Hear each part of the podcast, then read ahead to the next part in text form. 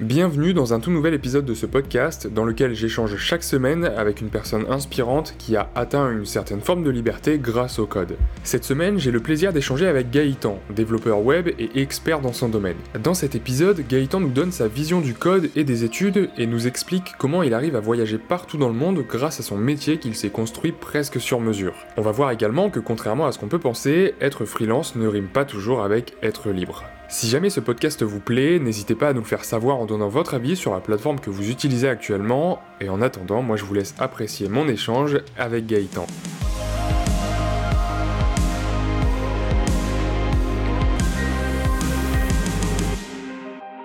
Salut Gaëtan, merci d'avoir accepté euh, l'invitation euh, pour un épisode de ce nouveau podcast. Euh, bah, ce qu'on peut faire dans un premier temps, c'est que tu te présentes un peu, que tu nous expliques un peu ce que tu fais euh, aujourd'hui. Ok, pas de souci. Alors moi, c'est Gaëtan de Smet. Alors je suis développeur euh, full stack. Alors avec une particularité, c'est que je, fais principalement du front et j'ai quelques connaissances en back. Donc les technos que j'utilise, bah, c'est principalement du Vue.js et au point de vue back du Node. Ok.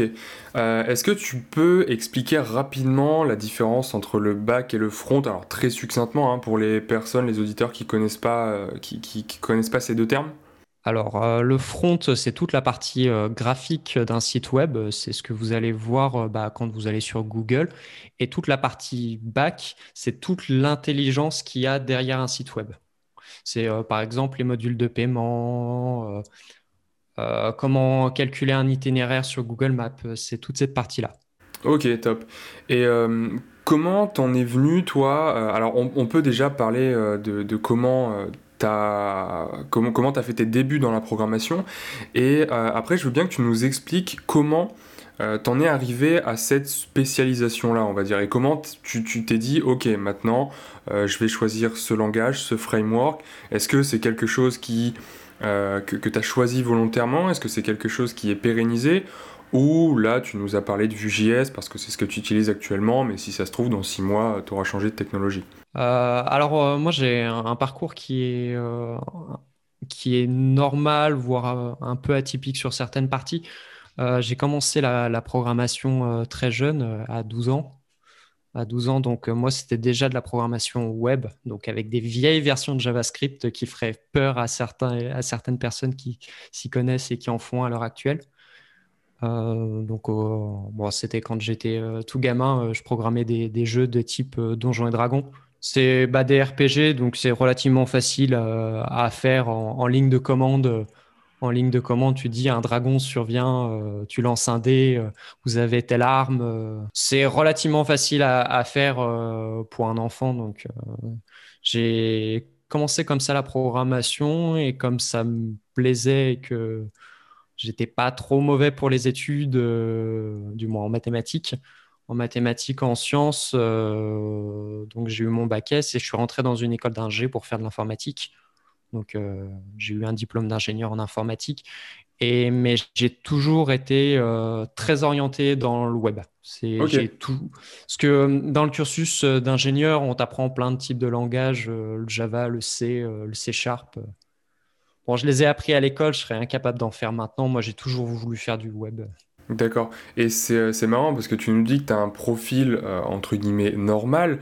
Moi, personnellement, je considère pas que commencer la programmation à 12 ans, c'est un parcours normal. Enfin, effectivement, on, voit beaucoup de, jeunes, d'ados qui, qui, se mettent à la programmation, mais ça reste quand même assez rare parce que euh, j'ai l'impression qu'à cet âge-là, on pense pas forcément à ça. Donc, comment, euh, comment ça t'est venu tout ça? Et comment t'as mis, euh, comment tu t'es dit la programmation, ça m'intéresse? Et deuxième question qui, est peut-être un peu liée et qui je pense va intéresser pas mal d'auditeurs, comment tu as réussi à apprendre euh, le JavaScript? Parce que je suppose qu'à l'époque, il n'y avait pas euh, autant de ressources qu'il y a aujourd'hui. Et même aujourd'hui, on me pose souvent la question, voilà, je suis intéressé par la programmation, j'aimerais bien faire ça, ça et ça, mais je ne sais absolument pas par où commencer. Et ce serait intéressant d'avoir ton point de vue et ton expérience là-dessus. Alors, euh, moi j'ai commencé, bah, alors euh, peut-être euh, j'ai eu la chance que mon père soit du, du métier. Donc, et un jour, je sais pas pourquoi, il m'a montré, il m'a dit ah bah, regarde, regarde ce qu'on peut faire en programmant. Donc lui, il avait programmé des trucs du style générer des séquences de nombres aléatoires, mmh un truc vraiment basique. Et après, il m'a montré bah, qu'on pouvait faire pas mal de, choses. De choses parce que je suis reparti de ces programmes. Donc au départ, tu, bidouilles un petit peu. Tu bidouilles un petit peu, tu connais 3-4 commandes. Et après, tu peux voir aussi, euh, il y a des, personnes qui font des macros Excel. Alors pour euh, les auditeurs qui connaissent pas, c'est que sur Excel, on peut créer des tâches euh, planifiées assez complexes et on peut les enregistrer. Alors, ce qui est assez pratique de, commencer la programmation comme ça, c'est que vous pouvez faire record et ça enregistre tout ce que vous êtes en train de faire et ça le traduit en ligne de code. Donc, pour un enfant, c'est relativement simple. Vous supprimez des lignes et on voit ce qui a été ajouté et ce qui a été enlevé. Et euh, très vite, je suis passé sur euh, bah, tout ce qui est web parce que c'est facile à faire. Euh, j'avais essayé d'apprendre quand j'étais gamin euh, le C++, euh, du moins même pas le C, mais le problème du C, c'est qu'il faut énormément de, de prérequis pour comprendre que le code, bah, on l'écrit pas réellement, on l'écrit, on le compile. Donc il y a des étapes, il y a vraiment une configuration à faire que du, du web en général, tu as juste à créer ta balise script, tu mets le code à l'intérieur et ça fonctionnera.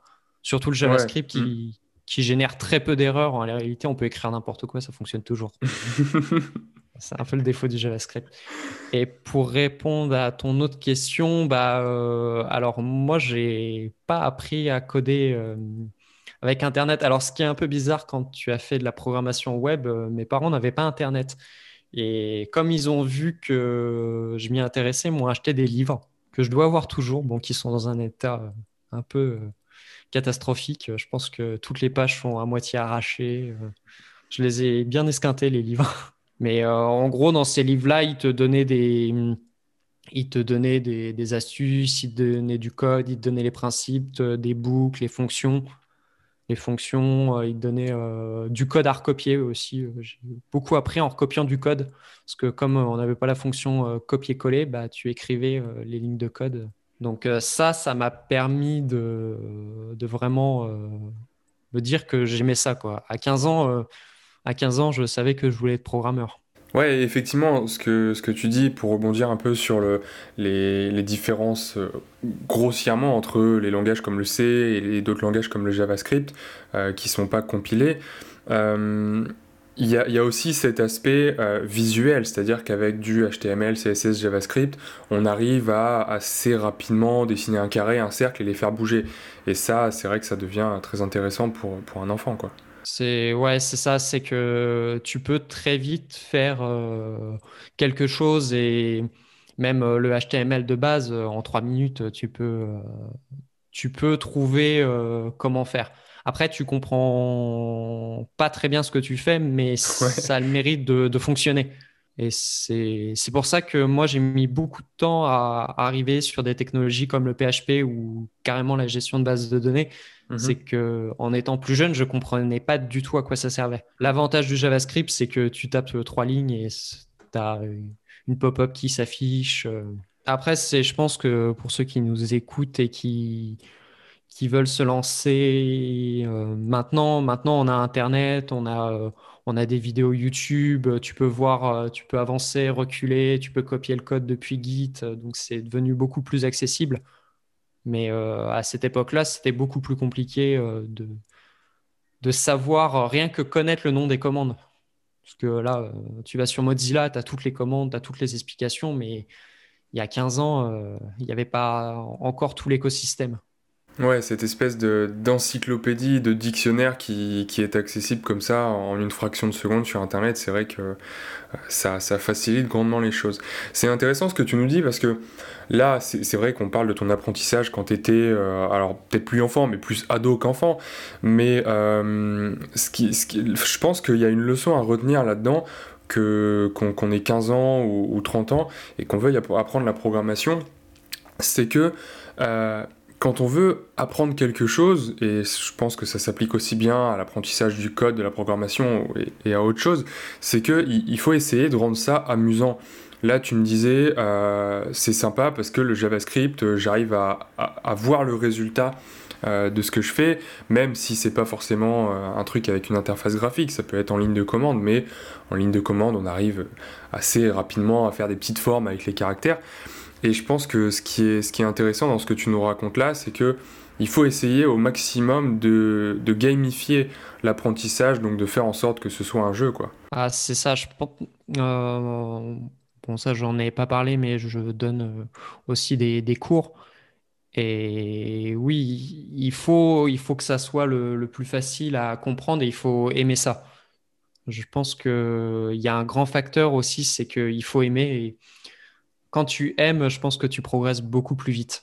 Surtout la, programmation. Et oui, je pense que l'importance de gamifier, euh, ça, peut être très utile. Après, là où je suis un peu, euh, un peu limite euh, sur ce raisonnement, c'est qu'il y a plein de trucs que tu peux pas gamifier. quoi. C'est rigolo de faire un, un jeu de rôle euh, sur un navigateur, mais il y a plein de programmes que tu peux pas gamifier. Quoi. Ouais, c'est sûr. C'est vrai que c'est bien pour, euh, pour mettre un premier pas dedans, pour essayer de comprendre les concepts. Et ensuite, une fois qu'on a compris les concepts de base, comme par exemple, tu parlais tout à l'heure des boucles, euh, des conditions, là, effectivement, on, a les outils nécessaires pour passer, entre guillemets, aux choses sérieuses. Quoi. Après, ça peut faire une bonne transition. moi, ce qui ce qui s'est passé, c'est que à 18 ans, je savais programmer. Après, la qualité du code, euh, elle était plus que discutable.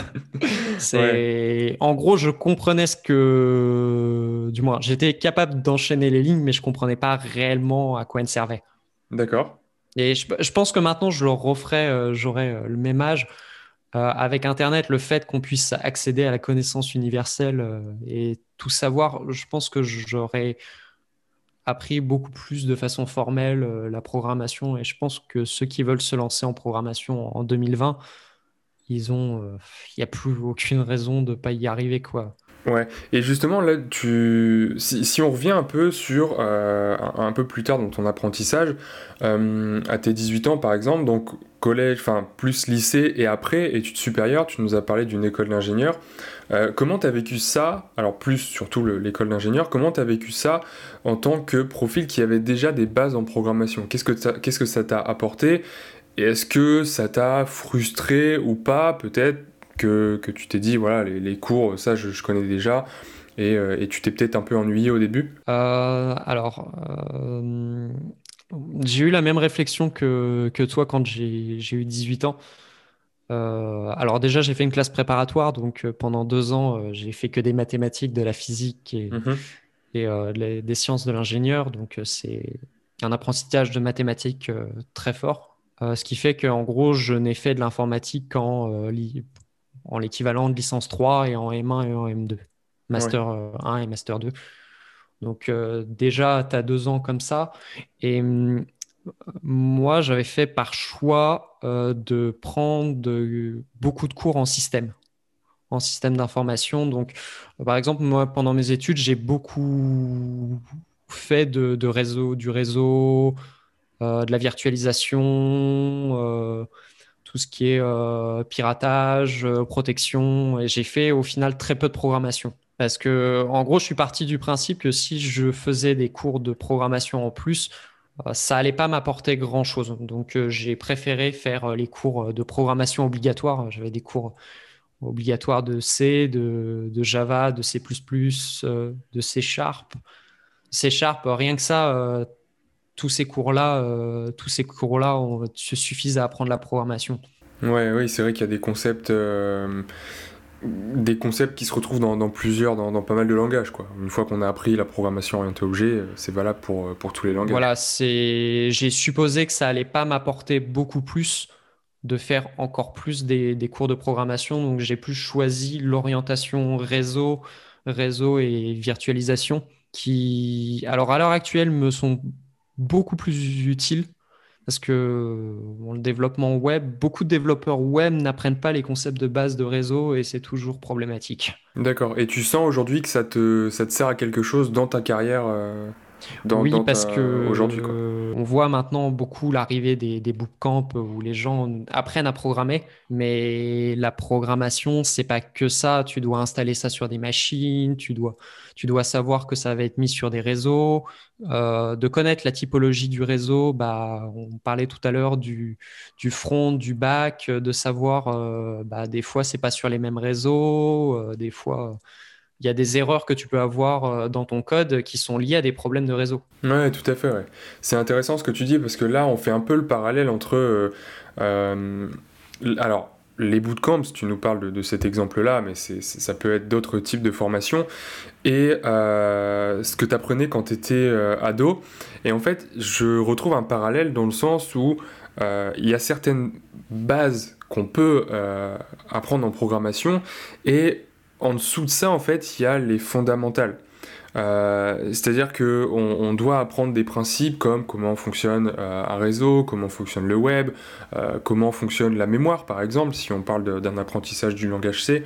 Et c'est assez, intéressant parce qu'on voit qu'il y a, il y a deux choses, il y a, il, y a, deux briques en fait fondamentales dans la programmation. C'est tout ce qui est en surface, donc tout ce qui est la syntaxe, euh, un langage particulier, comment écrire telle ou telle ligne de code, les points-virgules à tel endroit, etc., etc., et les concepts qui se cachent derrière, euh, derrière tout ça. Et, ouais, c'est assez intéressant de, bien comprendre ça, parce que quand on fait son apprentissage, il faut bien, euh, il faut, il, faut pas oublier en fait qu'il y a ces deux briques, et on peut apprendre, se concentrer sur une des deux briques en premier, peu importe, je pense qu'on peut faire, il n'y a pas vraiment de d'ordre, mais il ne faut pas oublier que ces deux briques-là, il faut essayer de les maîtriser au maximum avant de, construire quelque chose de plus solide au-dessus. Quoi. Bah, c'est ça, moi je pense que plus tu connais de choses, et plus tu auras des facilités à, construire ce que tu as envie de construire. Et, ouais, euh, tout à fait. Mm. C'est alors, c'est une approche, euh, beaucoup de gens apprennent la programmation, mais ne se soucient pas de savoir euh, comment ça va être intégré. Moi, je le vois comme, euh, on parlera après, mon, mon, métier. Il y a de la programmation, mais si tu prends tout ce qui gravite autour de la programmation, tu as plein d'autres concepts en plus. Bah justement, est-ce que tu peux euh, nous... Alors, d'une part, euh, nous rappeler l'intitulé plus ou moins exact de ton métier pour pouvoir, par exemple, s'il y en a certains qui sont intéressés, aller faire des recherches sur Internet ou euh, comprendre à quoi correspond telle ou telle offre d'emploi ou, de mission freelance sur, des sites de recherche d'emploi, et ensuite nous expliquer justement en, quoi consiste ton, ton activité aujourd'hui et peut-être même en, en nous décrivant une journée type alors, euh, comme je disais en, début, c'est euh, moi je suis euh, full stack développeur, donc dans les métiers du web. Plus généralement, je me suis spécialisé dans tout ce qui est Node et Vue. Donc, mais à la base, je suis développeur JavaScript. bah, du coup, maintenant, voilà, maintenant qu'on a l'intitulé, est-ce que tu saurais nous décrire ton, ton quotidien? Et tout à l'heure, tu nous disais que ton métier, effectivement, c'est pas juste d'écrire des lignes de code, mais il y a tout un, bah, tout un métier, il y a plusieurs compétences qui se cachent derrière et qu'on ne voit pas forcément quand on se dit ah bah tiens je veux devenir développeur. Oui, alors euh, pour euh, rebondir là-dessus, alors une grande partie de mon, mon métier euh, c'est quand même d'écrire des, lignes de code. Alors à, ça, je trouve que c'est comme ça que les gens essaient de réduire le métier de développeur euh, c'est une chose d'écrire euh, des lignes de code, mais il y a une bonne partie qui est aussi de comprendre le besoin des utilisateurs, euh, le besoin des clients. Donc déjà, il y a une bonne partie de mon métier qui est de discuter avec les gens. Il faut se rappeler qu'on ne programme pas pour, pour, faire, pour faire plaisir ou pour se faire kiffer, on programme pour résoudre des, des problèmes. Et il y a une bonne partie des problèmes qu'on comprend en discutant avec, avec euh, des clients ou avec euh, les chefs de projet ou, ou même les utilisateurs euh, de l'application. Donc déjà, tu as toute cette partie-là d'analyse du, du, projet pour pouvoir le traduire en ligne de code. Et on va dire une autre partie après, c'est que il y a écrire le code, mais le code, il va être aussi, bah, il va devoir être comment on s'assure bah, qu'il soit correctement développé, comment tu t'assures bah, que quand tu appuies sur le bouton et que tu vas le déployer à tes utilisateurs, bah, qu'il marche correctement. Donc, tu as toute la partie qui est, qui est test. Mhm. Et de plus en plus, moi, qui est tout ce qui est euh, partie euh, CICD. Donc, c'est comment on passe du code qui est sur ta machine à comment on le déploie sur un serveur euh, quasiment instantanément. Et ça, c'est une autre partie du, du, métier qui est de plus en plus demandée. Ouais, tout à fait. Et j'ai l'impression que c'est tu nous parles de, de, la, de la CI/CD, donc l'intégration, le fait de déployer un site web ou une application. Dis-moi si je me trompe, mais j'ai l'impression que ça, c'est pas énormément enseigné dans les écoles d'ingénieurs et plus généralement dans les, dans les cursus euh, universitaires. J'ai l'impression que c'est quelque chose qu'on apprend plus euh, quand, quand, on fait un stage ou quand on trouve son premier emploi, par exemple. Je vais, je vais répondre à, ta question. Alors moi, j'enseigne aussi, euh, j'enseigne aussi, donc bon, je, je, le dis, là, ça va être la première semaine où je vais enseigner en école d'ingé, mais au lieu de ça, je travaille aussi pour pour des compagnies bah, qui font des bootcamps. Donc, euh, il y a un problème qui est fondamental dans, l'éducation, c'est que l'éducation a toujours un, un, train de retard. C'est que les problématiques de CICD, c'est des problématiques qu'on a depuis 2-3 euh, ans. D'accord. Donc le temps que les... Rien qu'un ingénieur, il faut 5 ans pour le former. Donc tu as toujours un, train de retard. Et moi, je le vois euh, quand je te disais, j'avais pris des cours de virtualisation. Euh, j'ai eu mon diplôme en 2013. Mais en, 2013, il y avait quasiment personne qui, qui savait faire de la virtualisation. Pourtant, euh, le cloud computing, c'est l'année du cloud computing. il y a eu la même chose avec le big data. Euh, le problème, c'est qu'en 2012, des, ingénieurs sortis d'école qui savaient faire du big data, il n'y en avait pas. Parce que les écoles n'avaient pas encore intégré ça. Et maintenant, il y a beaucoup d'écoles qui intègrent euh, dans leur cursus, bah, que ce soit euh, tout ce qui est développement, développement continu, DevOps, ce genre de trucs. Mais le, temps que ça arrive sur le marché, bah, tu as un décalage de deux ans. Et c'est pour ça, moi, je travaille pour une, boîte et ils ont recruté un apprenti qui est spécialisé en, développement continu, en DevOps. mais c'est en train d'arriver. Ouais, tout à fait. Et, euh, et après, je veux bien qu'on revienne sur, euh, enfin, que tu, nous expliques un peu euh, comme tu as cette vision assez générale, entre guillemets, des différentes manières d'apprendre la programmation, en tout cas à travers des, des, des, cursus plus ou moins classiques comme les bootcamps ou encore les, les écoles d'ingénieurs. mais je pense que avant que tu nous fasses un, un, un point de vue un peu global là-dessus, je pense que c'est important de noter que, euh, d'après ce que tu viens de nous dire, bah en fait, peu importe la formation qu'on va suivre pour apprendre à coder, alors pour apprendre à devenir programmeur ou développeur, tout à l'heure, euh, j'ai pas rebondi, mais on, parlait justement du fait de savoir écrire des lignes de code, mais pas que, derrière il y a beaucoup de compétences qui sont demandées. Et moi j'ai un professeur en école d'ingénieur qui euh, nous expliquait sa définition du métier de programmeur et du métier de développeur pour lui, un programmeur, et je trouve que cette définition, elle est, euh, enfin moi en tout cas, elle, me convient. Euh, un programmeur, c'est quelqu'un qui sait écrire des lignes de code, qui va savoir compiler un langage, euh, qui va savoir organiser ses, fichiers dans un projet. Un développeur, c'est justement tout ce que tu expliquais tout à l'heure. C'est quelqu'un qui va non seulement avoir les compétences d'un programmeur, mais qui va savoir discuter alors à certains niveaux avec le client qui va savoir euh, mettre en place une architecture dans son code qui va être maintenable, qui va être propre, etc. etc. Donc euh, je ne sais pas si tu es d'accord avec cette définition et après euh, effectivement tu pourras nous, nous, nous, expliquer un peu quelles sont les différentes façons d'apprendre le code à travers les bootcamps ou les écoles d'ingé. Oui, c'est. Je pense que si on résume le métier à juste écrire des lignes de code, je pense que c'est le métier le plus chiant du monde. c'est. Je trouve ça très dommage si, si, tu es là uniquement pour écrire des lignes de code. Je pense que au bout de 10 ans, euh, tu vas péter une durite. non, mais oui, je pense qu'il y a. Je dirais pas qu'il y a une différence entre programmeur et, et développeur, mais il y a surtout qu'est-ce que tu as envie de construire euh, dans, dans ta carrière ou dans ton métier. Euh, moi, je connais des gens qui sont fascinés par l'approche technique.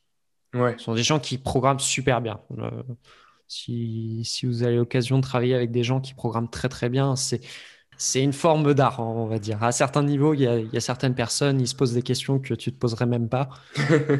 Euh, si vous avez la chance de travailler pour un grand groupe de développement, vous allez en croiser quelques-uns, des gens comme ça, et écoutez-les. Mais je pense que oui, il y a tout un aspect aussi de... On n'écrit pas du code pour euh, que ça fasse joli. Quoi. Il faut résoudre des problèmes, il faut avoir euh, de l'empathie pour pour euh, les utilisateurs. Euh, moi, je t'avouerai en, en, tant que dominant de front, euh, moi, je, connais certains développeurs qui vont te dire que l'interface, on n'en a rien à faire. moi, ça me fait mais les cheveux qui s'hérissent sur la, ah bah tête. C'est l'interface graphique. c'est ce qui fait 80% de la satisfaction de ton client. Ouais, c'est vrai que surtout que voilà, là, là tu es, euh, développeur web, alors full stack avec une dominante front, mais parce que ce que tu développes, ce que tu crées, parce que tout à l'heure tu parlais d'une forme d'art, c'est vrai que même pour moi, pour moi c'est une forme d'art, euh, ce que tu crées est directement au contact du client, ou en tout cas de pas mal d'utilisateurs. Après, effectivement, on pourrait se dire que si on développe un logiciel qui va être utilisé par euh, un seul opérateur ou, une dizaine d'utilisateurs, oui, là, on pourrait peut-être se dire que l'interface graphique et l'expérience utilisateur est peut-être moins importante parce qu'elle aura besoin d'être moins intuitive dans le sens où 10 personnes, on peut les former. Euh, alors que si on lance une application euh, qui, va être à destination du grand public, là effectivement ça a une importance incroyable. Quoi. Bah et je rebondis un peu sur, euh, ça. Et je pense que ça, c'est le métier du développeur, c'est que tu sais à quel public tu t'adresses. C'est que si tu arrives à comprendre bah, que tu développes une application pour 10 euh, personnes et qu'il n'y en aura pas une onzième et que tu peux te dire, bah, on, fait vraiment un truc très simple, quitte à pas mettre trop de formes comme les, des sites comme Facebook. Un site comme Facebook, mmh c'est très beau, c'est très user-friendly, mais je suis sûr que chaque bouton, il y en a pour des milliers d'heures de travail. Quoi. je pense que, mais que tu n'as pas besoin de te dire ça pour euh, si, euh, je sais pas, euh, tu gères une application de de gestion des stocks, euh, de gestion des stocks, t'as pas besoin d'arriver à ce niveau-là, mais c'est tout ton expérience de développeur te dire bah ouais, mais si qui avec 10 utilisateurs, je vais pas passer euh, trois semaines à designer un bouton.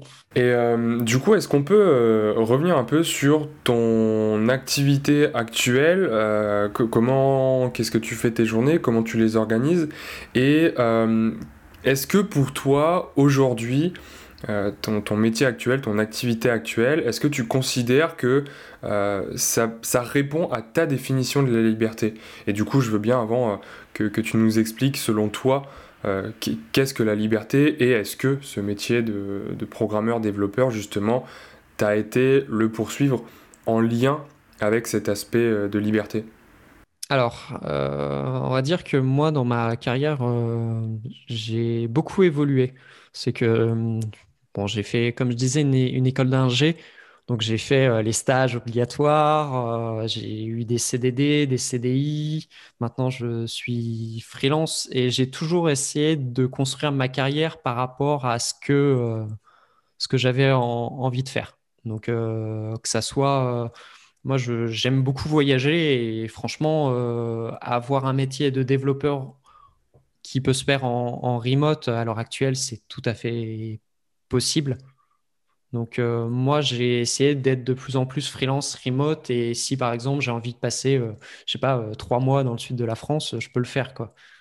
Donc hmm. j'ai toujours essayé de construire un, dans ce but-là, même si en ce moment, vu les conditions, je bouge pas beaucoup. Mais même pour les conditions de travail, moi, j'ai horreur de travailler dans un open space. Je, je, trouve que c'est un, un, endroit qui n'est pas forcément. Il y a tout le temps un bruit de fond, il y a toujours quelqu'un pour venir te parler, il y a toujours hmm. quelqu'un pour, euh, pour balancer un truc à travers la pièce. Je trouve ça très bien. Hein, je, trouve ça très bien, mais au niveau, au niveau concentration, c'est pas le, le meilleur endroit du monde. Quoi. Et surtout quand tu, tu travailles pour des boîtes où les open space sont pas très beaux. Ouais, carrément. Et là, justement, tu, nous expliques que le, métier de développeur, ça te permet justement d'être euh, d'être isolé, plus ou moins, de pouvoir te concentrer, d'être dans ton coin, de pouvoir voyager. Euh, est-ce que tu penses justement que... Euh, enfin, est-ce que pour toi, le métier de développeur c'est forcément le fameux cliché du mec qui, qui est dans son coin, dans le noir, avec sa capuche et qui passe sa journée devant son écran. Ou justement, est-ce qu'on n'a pas une mauvaise conception du métier et que bah, le métier de développeur, c'est justement aussi une grande partie de, communication, comme tout à l'heure tu nous expliquais avec tes clients? Alors, euh, je vais être un peu dans le cliché parce que là, j'ai un, suite, j'ai un suite à capuche. Donc, euh, non, c'est oui, tu as une bonne partie du métier qui est mm, en communication. Tu en communication tout le temps. Euh, là, tu vois, on est en train de se parler. cinq minutes avant, j'étais en réunion pour, discuter de, l'avenir des projets sur la, lequel je travaille. Moi, je ne pense pas qu'un développeur tout seul maintenant peut, euh, peut aller très loin. Ouais. ce que je disais au, début, moi je vois que les technologies sont en train de se complexifier à une vitesse euh, très impressionnante. Euh, on va dire, même mon métier, je pense qu'on pouvait être full stack, stack développeur sur un large scope il y a 10 ans, voire 20, enfin 15 ans. Allez. 15 ans, mais maintenant les technologies sont en train de se complexifier à une vitesse que on va aller de plus en plus vers des développeurs qui vont connaître de moins en moins de choses. Du moins, ils vont connaître toujours autant de choses, mais sur un domaine qui est de plus en plus réduit. Ouais, c'est ça, ils se spécialisent euh, dans, une technologie ou un domaine en particulier. C'est ça, et moi je vois de, de, plus en plus avec mes clients. Mes clients, ils me recrutent euh, pas parce que je sais faire du réseau, euh, ils me recrutent parce que je suis expert euh, développeur JavaScript dans les technologies Node.js, Vue.js. C'est très très rare qu'on m'appelle pour quelque chose qui, qui est légèrement décalé. Quoi. On me propose souvent des missions avec du React, mais c'est un peu la seule excentricité que j'ai. Ok. Et pour rebondir justement euh, sur ta remarque, quelqu'un qui voudrait se lancer aujourd'hui euh, en, freelance, est-ce que tu, euh, enfin, qu'est-ce que tu pourrais lui conseiller, que ce soit au niveau des choix de technologie. Alors, je sais qu'il n'y a pas un langage ou un framework mieux qu'un autre, mais là, effectivement, tu nous parlais de sa spécialisation, donc a priori. Un des conseils que, si, si je comprends bien, que tu pourrais donner, c'est d'essayer de se spécialiser dans un domaine pour être vraiment un expert et donc pour être assez recherché. Est-ce que tu aurais d'autres conseils comme ça pour quelqu'un qui, euh, qui a déjà des bases en, développement et qui voudrait se lancer à son compte? Bah, Je dirais ouais, de reprendre cette idée de l'expert. En freelance, on cherche un expert. On cherche un, un mec euh, qui, qui, soit opérationnel euh, jour, jour 1. Moi, j'ai pris une mission il y a, il y a six mois. C'était une petite boîte qui a en plus qui a pris le, le Covid de, plein fer. Euh, ils, ont, ils ont pris une personne comme moi parce que je leur ai dit, bah, jour, jour 1, vous m'expliquez comment vous travaillez, vous m'expliquez quel est votre métier. Euh, deux heures après, je peux coder. C'est parce que je pense qu'il y a une différence entre les gens qui sont en CDI et les personnes qui sont en freelance. Quand on recrute quelqu'un en CDI, tu as le temps de le former. Mais quelqu'un qui est en freelance, bah déjà, tu sais pas combien de temps il va rester euh, dans l'équipe. Donc, ce que tu veux, c'est gagner un maximum de temps. Ouais. Parce que ça, il faut pas se mentir, un freelance, ça coûte beaucoup plus cher qu'une personne en, CDI. Euh, et, justement, est-ce que euh, quelqu'un qui, veut se lancer comme ça en freelance et qui a soif de liberté, alors encore une fois, on a chacun notre, définition de la liberté, mais là, si on parle en l'occurrence de liberté géographique et, aussi un peu de, liberté euh, temporelle, on va dire, est-ce que tu conseilles, est-ce que pour toi, il y a des profils qui sont enfin des, des, profils ou des personnalités qui sont adaptés au freelance et, euh, et ou adaptés au CDI, dans le sens que ce que j'entends par là, c'est que euh, il y a peut-être des personnes aujourd'hui qui nous écoutent et qui se sentent pas forcément à l'aise dans un CDI, et peut-être que c'est tout simplement parce qu'ils ont besoin d'être plus libres dans leur projet, d'être plus, qu'on leur donne plus de, liberté pour la créativité, et, justement, est-ce que pour toi, tu penses qu'il y a vraiment deux profils ou que euh, on pourrait d'abord passer euh, par un, contrat dans une grosse boîte pour essayer d'engranger un maximum d'expérience et ensuite seulement se lancer en indépendant alors, euh, moi, je vais partir de, mon cas euh, parce que les autres cas, je les connais pas. Euh, moi, c'est moi, c'est ce que j'ai fait. Je suis rentré, j'ai fini mon diplôme d'ingé. Je suis allé me balader au Canada. J'ai été embauché. Je suis revenu en France me faire embaucher par une très grosse boîte française qui est la huitième boîte de développement informatique d'Europe. Je peux la citer, hein, c'est le groupe Dassault, donc c'est Dassault Systèmes. Ce qui m'a permis d'obtenir beaucoup d'expérience parce que rien que de voir, de voir comment ça fonctionne dans un très grand groupe, ça, hum, ça te permet d'apprendre le métier et c'est ce que je disais au, début. Euh, quand tu travailles bah, pour un leader de la tech européen, tu croises des profils, mais des gens qui sont monstrueux. Hmm. J'ai travaillé avec des développeurs, tu voyais bien qu'il y a toi et il y a eux. et tu vois qu'ils sont pas câblés de la même façon. Bon, après, euh, ça a des avantages et des inconvénients. Ça te permet d'acquérir euh, un peu d'expérience comme ça.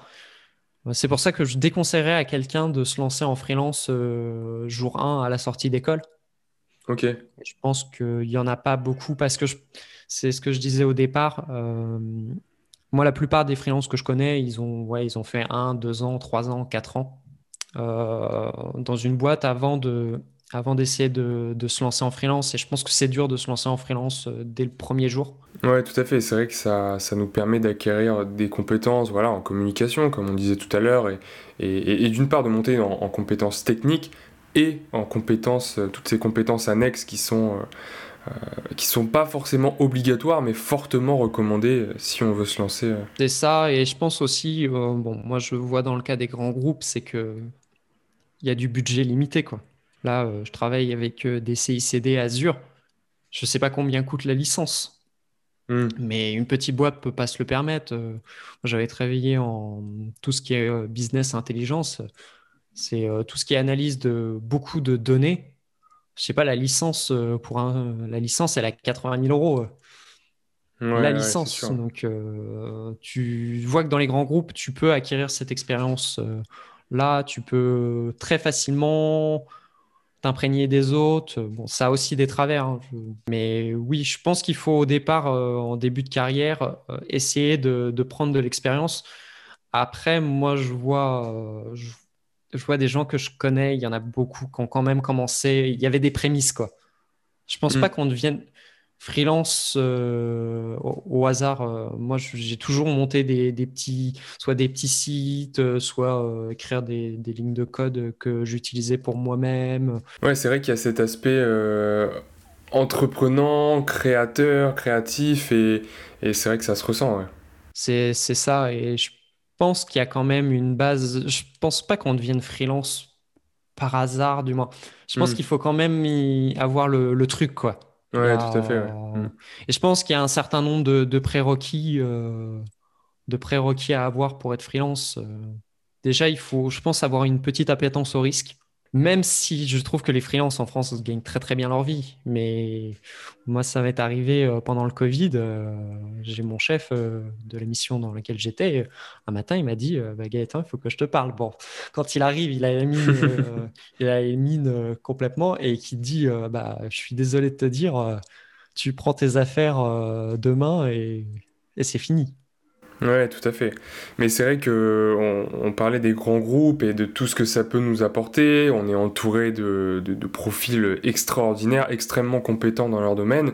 Euh, c'est vrai que il y a de ça, mais d'un autre côté, le fait de se lancer euh, un peu dans le vide aussi des fois, enfin se lancer en indépendance, c'est aussi un peu se lancer dans le vide parce que on n'est pas sûr demain, comme tu, viens de dire, hein, de, trouver une mission, on n'est pas sûr de gagner assez d'argent à la fin du mois, mais en même temps, ça nous apprend énormément plein de choses parce qu'on est un peu euh, lancé comme ça dans le désert et puis on est obligé de, se construire euh, petit à petit soi-même. C'est ça, moi je l'ai remarqué aussi par rapport à mes compétences. Quand j'étais en CDI, ma courbe de progression, de progression dans les technos que j'utilisais était très faible. Euh, par rapport à maintenant. Pour la simple raison, c'est que tu as moins la motivation de te dire euh, bah, du jour au lendemain, on peut me mettre dehors. Ouais. et je me suis aperçu que depuis que je suis freelance, mon niveau mais a quasiment explosé. Quoi. Ok. Et surtout, bah, du fait qu'on me recrute pour une expertise, euh, je pense que mon niveau n'a jamais été aussi élevé euh, depuis que, que, je programme. Mais à côté de ça, l'expertise vue que j'ai, la, la, doc de vue, j'ai dû la lire en entier quatre ou cinq fois. Ouais, ouais, ouais. Et en plus de ça, moi, comme euh, maintenant je l'enseigne, tu es toujours obligé de te mettre à jour. Tu as envie d'aller plus loin aussi, tu vois. C'est ce que je revenais. Au bout d'un moment, tu, tu peux voir ça comme une forme d'art. C'est, tu vas te dire, ah ouais, mais alors pourquoi à tel endroit ils font ça de telle façon? Et que quand tu, fais ça, on va dire, pour un, boulot, on va dire, boulot, tu poseras pas la question. Ouais, c'est vrai qu'il y a ce, goût au risque et, euh, et, et, ouais, effectivement, le côté euh, je suis un peu dans ma zone de confort, je sais qu'il y a de fortes chances que demain, voilà, je sois encore là, même si euh, j'ai pas fait mes devoirs, entre guillemets, de, pousser mes compétences plus loin. C'est là, là, en fait, on en revient un peu au, à cet aspect est-ce qu'il y a un profil, un caractère, une personnalité plus ou moins adapté pour être freelance.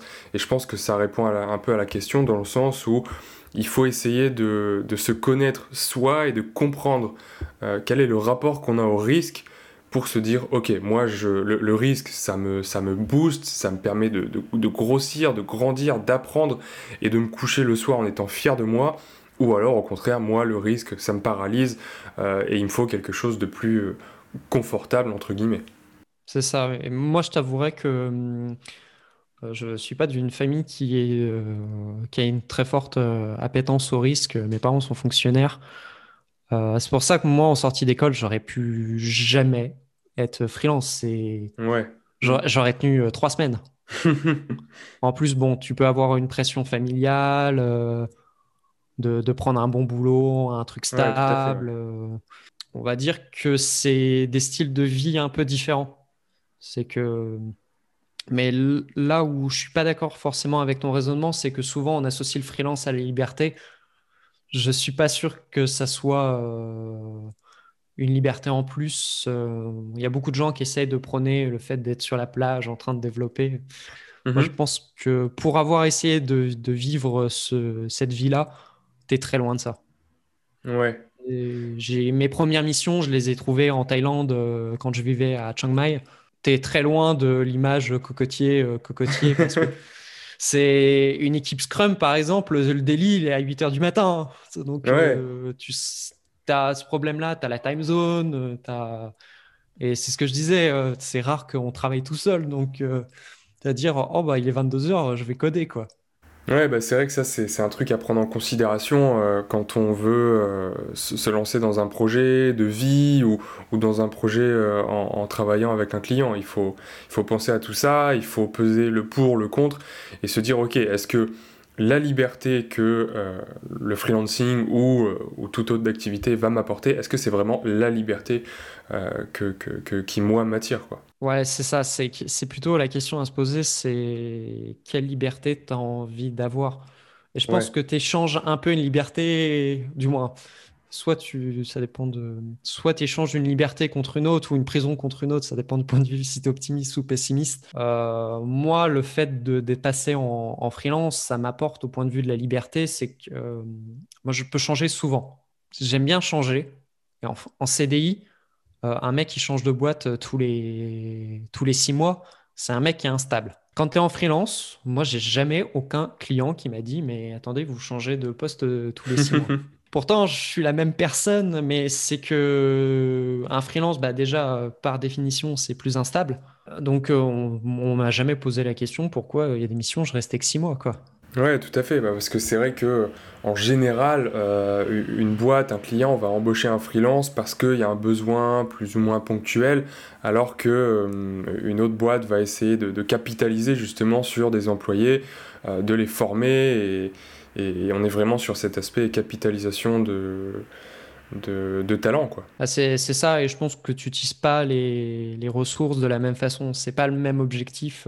C'est des métiers, même si tu fais le même métier, il y a des choses qui sont différentes. Moi, je trouve qu'en en freelance, tu as une position de force qui est beaucoup plus forte qu'un employé. Tu as un salaire qui est plus élevé, tu as... aussi, on t'écoute beaucoup plus comme un expert. Moi, de toutes les, les boîtes avec qui je travaille, elles me disent, bah, quand elles ont des choix techniques à faire, elles vont poser la question parce qu'elles savent que j'aurai la réponse ou du fait que je suis freelance et que, par exemple, dans le cas de Vue, euh, Vue, c'est une technologie qui est très récente et qui a mhm. explosé euh, il n'y a, pas si longtemps que ça et je pense qu'elle continuera à se développer. Mais des développeurs qui sont euh, dans une entreprise, ils ont fait un projet Vue deux projets vus. moi, en tant que freelance, j'en suis à 6 ou 7. Donc, en gros, des architectures, je peux, quand un client me pose des questions d'architecture, bah, j'ai la mémoire de tout ce que j'ai fait avant. Donc, euh, tu as aussi ce truc-là, bah, comme tu changes plus souvent, bah, tu acquiers euh, de l'expérience plus vite. Mais tu fait la réflexion, c'est la loi de Pareto. En gros, il y a une loi qui dit que en 20%, 20 des actions font 80% euh, des résultats. Ouais. je me suis aperçu en faisant des missions que si tu restes un temps au bout de un mois ou deux mois dans une mission, tu as appris 80% de ce que va t'apporter la mission. Et moi, je le vois très bien avec, des...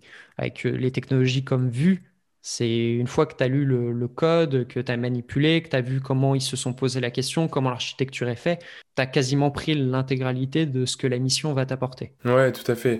Et je pense que ça, ça résume un peu bien euh, cette fameuse question de euh, est-ce que un freelance est vraiment libre ou alors qu'est-ce que justement la liberté pour un freelance?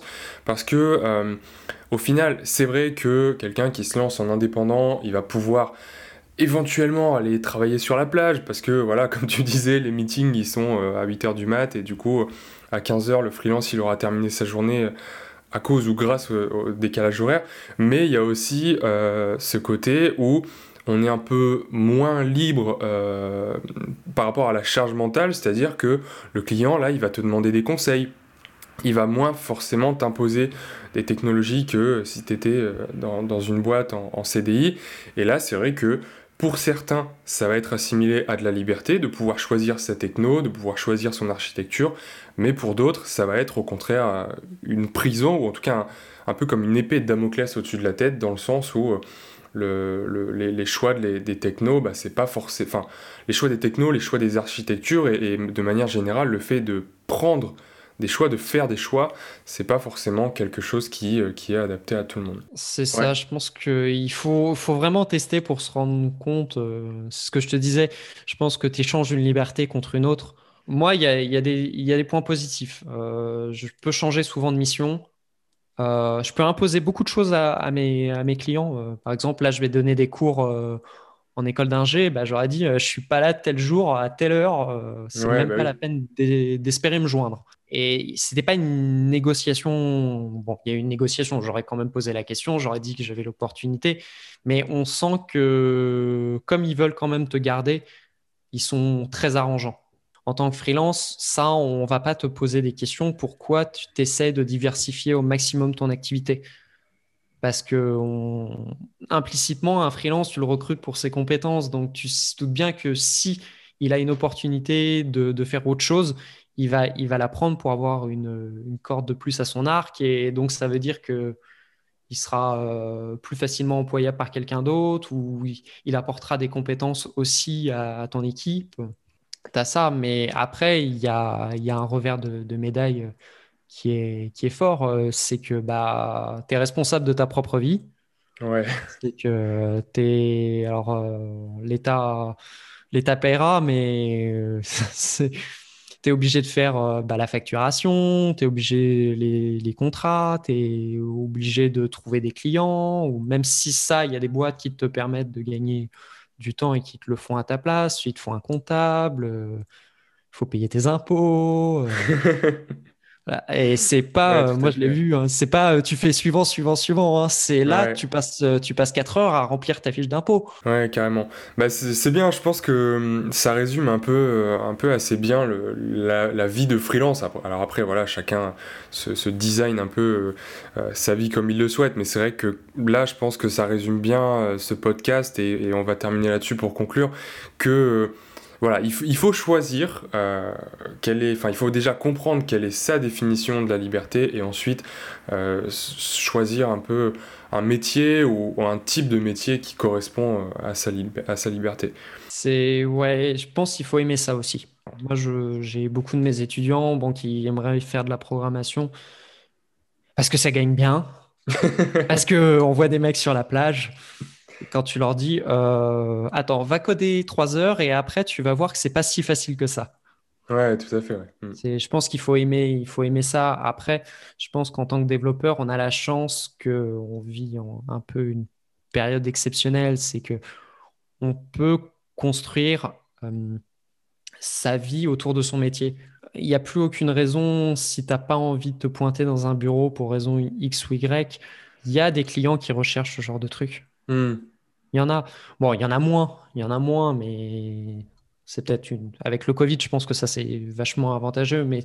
Ouais, tout à fait. Mais je pense que tu peux, euh, tu peux construire ta vie autour de ton métier. C'est pour ça que moi j'ai du mal à comprendre les gens qui essaient de faire la séparation entre leur vie perso et leur vie pro.